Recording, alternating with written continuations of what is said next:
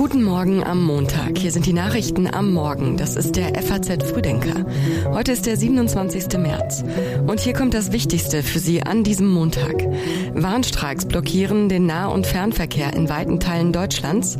Mike Josef tritt sein Amt als neuer Oberbürgermeister von Frankfurt an. Und Thomas Tuchel trainiert zum ersten Mal die Fußballer des FC Bayern München. Mehr dazu gleich. Jetzt noch die Meldungen dieser Nacht in aller Kürze. Nach dem Scheitern des Berliner Volksentscheids für ehrgeizigere Klimaziele wollen die Initiatoren der Abstimmung und andere Klimaschützer nicht klein beigeben. Man wolle Berliner Klimapolitik weiterhin kritisch konstruktiv begleiten, heißt es. Mit der Entlassung des Verteidigungsministers wegen Kritik an einer höchst umstrittenen Justizreform hat sich die Lage in Israel dramatisch zugespitzt. Zehntausende Menschen strömten in der Nacht in Tel Aviv auf die Straße, um gegen die Entscheidung von Ministerpräsident Netanyahu zu protestieren. Einer internen E-Mail zufolge soll Twitter nur noch 20 Milliarden Dollar wert sein. Tech-Unternehmer Elon Musk hatte den Online-Dienst vor einem halben Jahr für mehr als das Doppelte gekauft. Die Texte für den Frühdenker-Newsletter hat Sebastian Balster geschrieben. Mein Name ist Johanna Horn. Schön, dass Sie mit uns in diese neue Woche starten. Im Tarifstreit legen heute zwei Gewerkschaften den Verkehr in weiten Teilen Deutschlands lahm. Die sollen einfach so mehr Geld kriegen. Was soll denn das? Zum Kotzen. Weil ich im Krankenhaus arbeite und nicht ins Krankenhaus kommen kann, auf die Intensivstation, weil keine Bahn fährt. Notwendig wahrscheinlich. Aber immer das gleiche Geplänkel. Ne? Man könnte sich vorher einigen können. Verdi und die Eisenbahn- und Verkehrsgewerkschaft EVG haben für heute zu Streiks in sieben Bundesländern aufgerufen. Darunter Hessen, Niedersachsen und Nordrhein-Westfalen. Züge stehen still, Flüge fallen aus, Schiffe können weder an noch ablegen. Einen doppelten Warnstreik wie diesen hat es in der Geschichte der Bundesrepublik noch nicht gegeben. Die Präsidentin der kommunalen Arbeitgeber Karin Welge warf den Gewerkschaften eine Zitat Verbrüderung zu Lasten der Allgemeinheit vor. Die Streiks sind bis Mitternacht angesetzt. Achim Staus von der Deutschen Bahn sagt, im Regional- und S-Bahn-Verkehr wird mit Streikbeginn kein Zug fahren. Wir versuchen aber im Laufe des Tages einzelne Zugverbindungen wieder aufzunehmen. Das hängt dann von der Dynamik des Streikes ab. Ziel sei es, morgen wieder nach normalem Fahrplan unterwegs zu sein. Das kann in einzelnen Fällen auch nicht funktionieren. Das hängt sehr von der Dynamik ab, denn äh, wenn es überlappende Schichten gibt bei den Mitarbeiterinnen und Mitarbeitern von Montag auf Dienstag, kann es eben passieren, dass im Fernverkehr auch am Dienstag noch einzelne Einschränkungen bestehen. Wenn heute auf der Schiene gar nichts mehr geht, werden viele auf das Auto umsteigen, so Katharina Luca vom ADAC. Gerade natürlich zu den Pendelzeiten am Morgen und am Abend, zu den Stoßzeiten wird viel Verkehr auf den Straßen sein. Wir hoffen natürlich und raten den Leuten, wenn möglich, im Homeoffice zu arbeiten oder die Termine zu verschieben und am besten zu Hause zu bleiben. Verdi fordert für die rund 2,5 Millionen Beschäftigten des öffentlichen Dienstes 500 Euro mehr Monatsgehalt in den unteren bis mittleren Tarifgruppen und 10,5 Prozent mehr in den oberen. Die Tarifparteien treffen sich heute in Potsdam zur dritten Verhandlungsrunde, die bis Mittwoch dauern soll. Die EVG verlangt für ihre Mitglieder 650 Euro bzw. 12 Prozent mehr Monatsgehalt. Mike Josef ist neuer Oberbürgermeister von Frankfurt. Der SPD-Politiker hat sich gestern in der Stichwahl gegen den CDU-Kandidaten Uwe Becker durchgesetzt. Für Josef stimmten nach dem vorläufigen Endergebnis rund 52 Prozent der Wähler, für Becker 48 Prozent.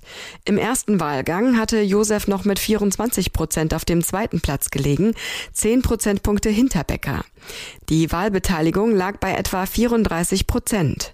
Josef folgt auf seinen früheren Parteigenossen Peter Feldmann, der im November nach diversen Affären und einem Skandal um die Arbeiterwohlfahrt von den Bürgern abgewählt wurde. Das war die erste Abwahl eines Oberbürgermeisters in Frankfurt. Feldmann wurde wegen Vorteilsannahme in erster Instanz zu einer Geldstrafe verurteilt. Aus der SPD ist er inzwischen ausgetreten. Der neue Oberbürgermeister Josef kam als Kind syrischer Flüchtlinge nach Deutschland. Er war bislang Stadtentwicklungsdezernent. Die Ukraine dringt auf eine Sondersitzung des UN-Sicherheitsrats, weil Russland Atomwaffen in Belarus stationieren will. Das hatte der russische Präsident Putin am Wochenende in einem Fernsehinterview gesagt.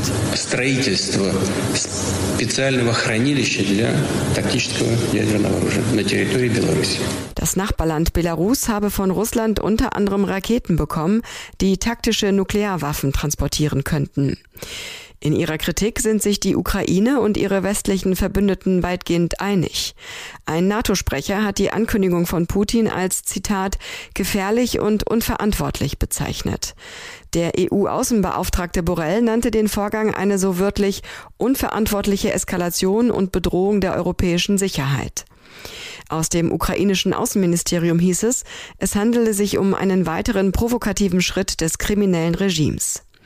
Welche Antwort Putin jetzt bekommen soll, ist nicht so eindeutig wie die Kritik an seinem Vorpreschen. Die Ukraine verlangt eine sofortige Sondersitzung des UN-Sicherheitsrats. Der EU-Außenbeauftragte sagte, die EU stehe bereit, mit weiteren Sanktionen zu antworten. Die NATO hat vergleichsweise gelassen reagiert. Wir haben keine Veränderungen in Russlands Nuklearhaltung gesehen, die uns dazu veranlassen würden, unsere eigene anzupassen, hieß es. Deutschlands größter Warenhauskonzern Galeria Karstadt Kaufhof ringt um sein wirtschaftliches Überleben. Der Insolvenzplan sieht vor, dass mehr als ein Drittel der Häuser geschlossen wird. In Essen stimmen die Gläubiger heute darüber ab. Vermieter, Lieferanten und andere Gläubiger sollen Medienberichten zufolge auf Forderungen in Höhe von mehr als einer Milliarde Euro verzichten, um dem Konzern einen Neuanfang zu ermöglichen. Im Zuge der Sanierung sollen 47 der zuletzt noch 129 Warenhäuser geschlossen und tausende Arbeitsplätze abgebaut werden. Die Annahme des Insolvenzplans gilt als wahrscheinlich. Andernfalls droht das aus für den Konzern und damit möglich möglicherweise ein Totalverlust der Forderungen. Galeria Karstadt Kaufhof hatte Ende vergangenen Jahres zum zweiten Mal innerhalb von drei Jahren Rettung in einem sogenannten Schutzschirmverfahren gesucht. Ein erster Schutzschirm hatte nur vorübergehende Entlastung gebracht.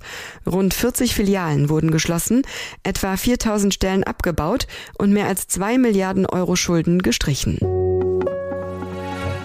Die DNA des Clubs ist, ist, eine Verpflichtung, sie ist ganz klar definiert. Ich glaube, dass das auch selten gibt und bei den Bayern ist es einfach ganz klar, es geht ums Gewinnen. Es geht auch um die Art und Weise des Gewinnens, aber es geht um, ums Gewinnen.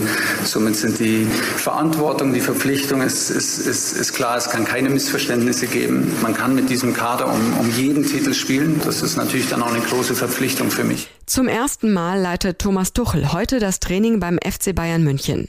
Er hat eine Woche Zeit, die Mannschaft auf das Duell mit dem Bundesliga-Spitzenreiter Borussia Dortmund vorzubereiten. Dabei muss Tuchel auf die vielen für Länderspiele abgestellten Nationalspieler verzichten. Mit ihnen werde er vermutlich am Freitag zum ersten Mal trainieren, heißt es.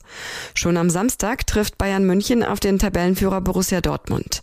Dem Spiel wird eine vorentscheidende Rolle im Kampf um die Meisterschaft beigemessen.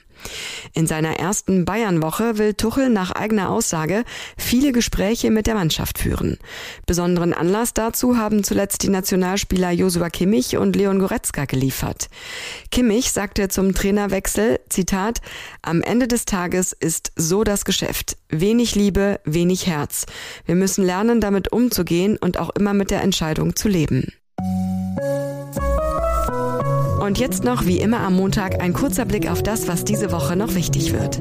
Morgen will die EU-Kommission ihre Pläne für die Neuzulassung von Autos mit Verbrennermotor vorlegen. Das ursprüngliche Konzept ist vergangene Woche am Widerstand aus Deutschland gescheitert. Es sah vor, ab 2035 überhaupt keine Verbrennermotoren mehr zuzulassen. Der britische König Charles III. und seine Frau Camilla werden zu ihrem ersten Besuch als Königspaar in Deutschland erwartet. Am Mittwoch werden sie von Bundespräsident Steinmeier in Berlin empfangen. Am Donnerstag will Charles eine Rede im Bundestag halten und am Freitag ist er in Hamburg. In Merseburg in Sachsen-Anhalt beraten die Energieminister der deutschen Bundesländer am Donnerstag darüber, günstigere Strompreise für die Industrie einzuführen. Viele deutsche Unternehmen klagen darüber, dass sie wegen der gestiegenen Energiepreise international nicht mehr konkurrenzfähig sind. Am Freitag will dann der Bundesrat über das Thema debattieren.